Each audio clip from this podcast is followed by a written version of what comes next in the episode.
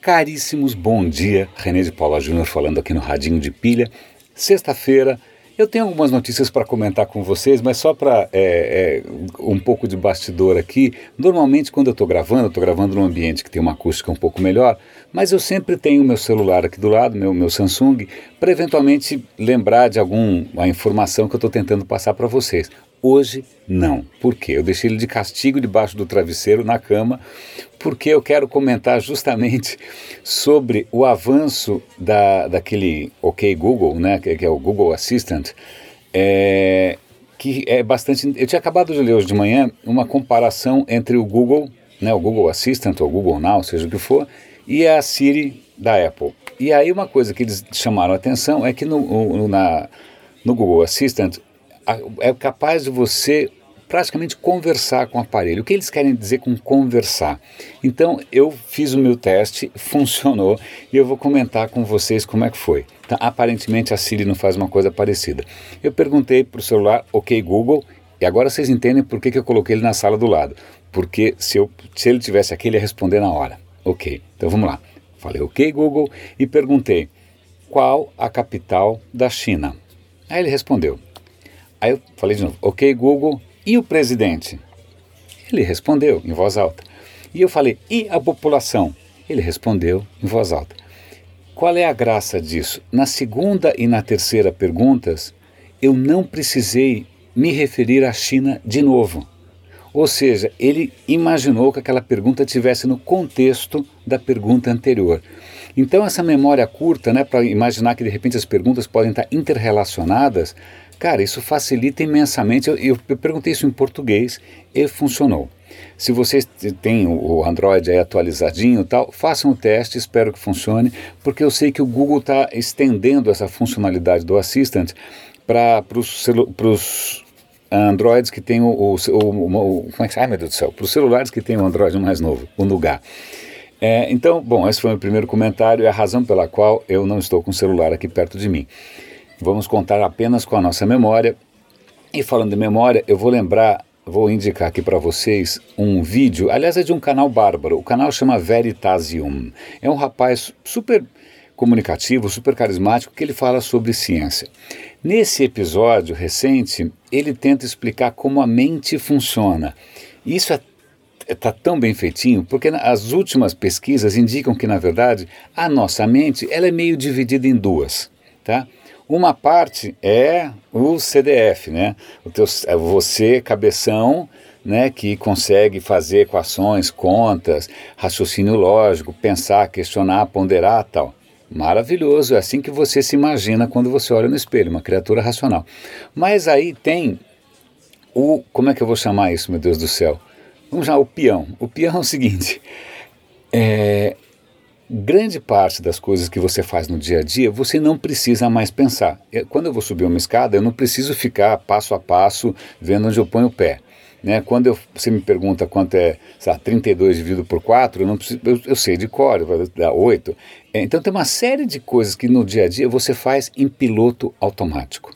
Rapidíssimo, é super rápido é ótimo. Ah, se alguém já treinou artes marciais aqui, você sabe, normalmente você treina tanto algum tipo de golpe para justamente na hora H você não ter que pensar como, como que você reage.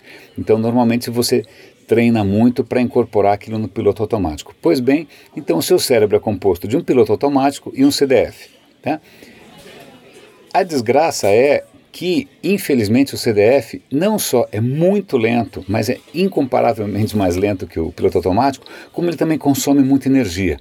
Então, o ideal para o cérebro é trabalhar sempre em piloto automático. Isso explica por que a gente teria preguiça de pensar. Por que, que a gente vai atrás das coisas que já confirmam que a gente já sabe? Né? Por isso que a gente gosta de distração, porque distração normalmente está confirmando o que você já sabe isso não é uma bela fotografia né, da, da natureza humana, mas talvez, e agora sou eu falando, não é o cara do Veritasium, talvez a, a, grande evolução não tenha sido o CDF, talvez tenha sido o piloto automático. O CDF é aquele, aquele consultor caríssimo que você chama de vez em quando e demora seis meses para dar um relatório. Né? O problema é que o piloto automático é fácil de enganar é muito fácil de enganar. É, ainda mais porque ele normalmente pensa em cima de uma série de vieses cognitivos. É muito fácil de enganar o piloto automático com fake news, com fake isso, fake aquilo. Se você não parar para pensar, que é o que normalmente né, os publicitários e propagandistas né, e picaretas do mundo todo, não, não são todos equivalentes, tá? são três categorias bem distintas, querem que você faça, que você não pense né, que você não reflita, né, que você compre o iPhone novo sem pensar, porque ele é lindo. Então, é, espero que isso dê, traga alguma luz sobre como você funciona. Assista ao vídeo porque ele faz uma dramatização, é super bacana. Tirando isso, bom, falei do Google, falei de, de, de, do nosso cérebro.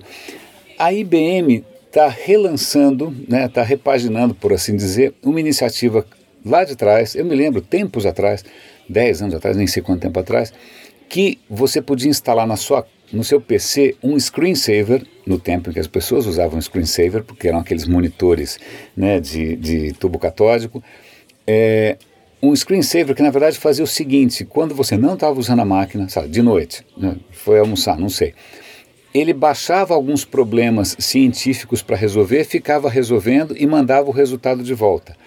Era uma maneira de cientistas é, alavancarem, capitalizarem em cima do que? CPUs ociosas, né? primeiro eu falei do cérebro humano ocioso, agora estou falando de CPUs ociosos, porque convenhamos, a CPU do teu computador do, né, fica assobiando o dia inteiro, não tem nada para fazer. Né? Pouquíssimas vezes ela, ela, ela é demandada no seu máximo. Então, esse foi um esforço que ajudou cientistas a criarem novos medicamentos, a resolverem problemas cabeludos tal. Mas isso é quase uma coisa do passado porque ninguém mais usa screensaver. O que a IBM lançou agora é um aplicativo para Android, infelizmente só para Android no momento, que você pode instalar no, no, seu smartphone. E a graça é a seguinte: se o teu computador, se o teu smartphone tiver bateria suficiente e se ele estiver no Wi-Fi, ele vai baixar um pacote de problemas, vai ir resolvendo e vai mandando os resultados de volta e você nem percebe, tá? Que tipo de problema? A cura do câncer infantil ou de, de alguns tipos de câncer infantil.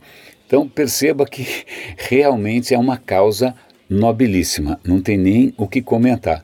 Eu achei, é, eu, eu, vou instalar no meu, é, vou deixar aí, porque convenhamos, né, o smartphone da gente é, é, uma usina atômica praticamente, e a gente usa ele basicamente para ver Instagram. Né? Então, é, fico um pouco mais é, aliviado de saber que eu estou colocando um CDF dentro do meu, do meu piloto automático do celular. Caríssimos, eu acho que era isso que eu tinha a comentar para vocês. A gente está aqui chegando perto do nosso tempo padrão aí de 8, 9, 10 minutos aqui do Radinho.